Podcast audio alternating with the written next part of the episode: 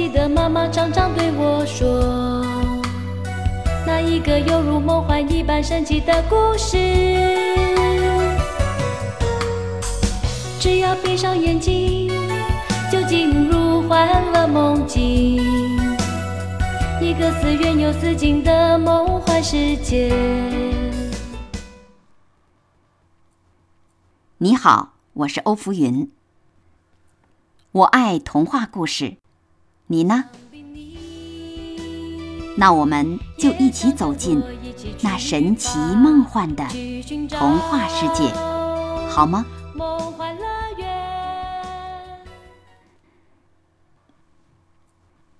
童话故事《白雪公主》第三集中，我们讲到，新王后知道白雪公主还没死，就又装扮成卖毒梳子的老婆婆，企图毒死白雪公主。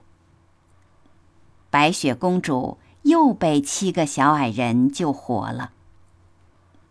新王后还不死心，又扮成卖毒苹果的农妇，毒害白雪公主。晚上，小矮人回来了，看见白雪公主死了，在她身上没找到什么有毒的东西，就在她身边哭了三天三夜。看她还像活着的时候那样美丽，不忍心把她埋在地下，就做了一个透明的玻璃棺材，把她装在里面，抬到山顶上。他们七个人每天有一个人轮流守在那里，他们不许任何人走进棺材。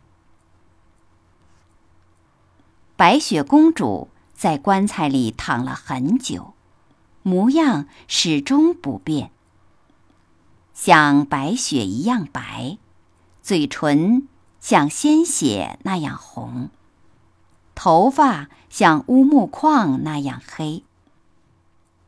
有一天，一个外国王子来到这里，看见了棺材里的白雪公主，内心。一下子受到了震动，他无法说明白自己为什么一下子爱上了一个死了的人。他想，就算是死人，我也要坚决和他相伴。他对看守棺材的小矮人说：“你要多少钱？把这个棺材和里面的人卖给我吧。”小矮人摇摇头说：“金山银山也不卖。”他又恳求送给他，小矮人见他很诚恳，就答应了。王子叫佣人们抬着棺材往回走，碰巧有一个佣人被树桩绊了一跤，玻璃棺材碰到树上，一下子碎了。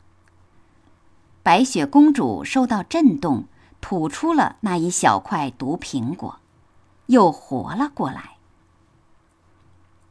她坐起来问发生了什么事。王子把经过告诉了她，然后请求她做自己的未婚妻。白雪公主见王子诚实又英俊，就答应了王子的请求。后来，他们举行了婚礼。婚礼非常热闹，非常快乐。那狠毒的王后也被请去参加婚礼。她穿着美丽的衣服，问镜子谁最美。镜子说：“王子的新娘最美丽。”当他看到这位新娘，原来是美丽的白雪公主时，她连惊带怕的呆在那里，身子不能动弹了。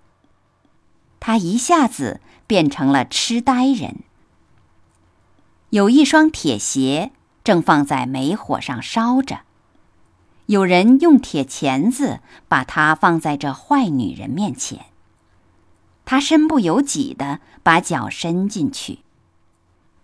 他穿着铁鞋跳啊跳啊，直到倒在地上死去为止。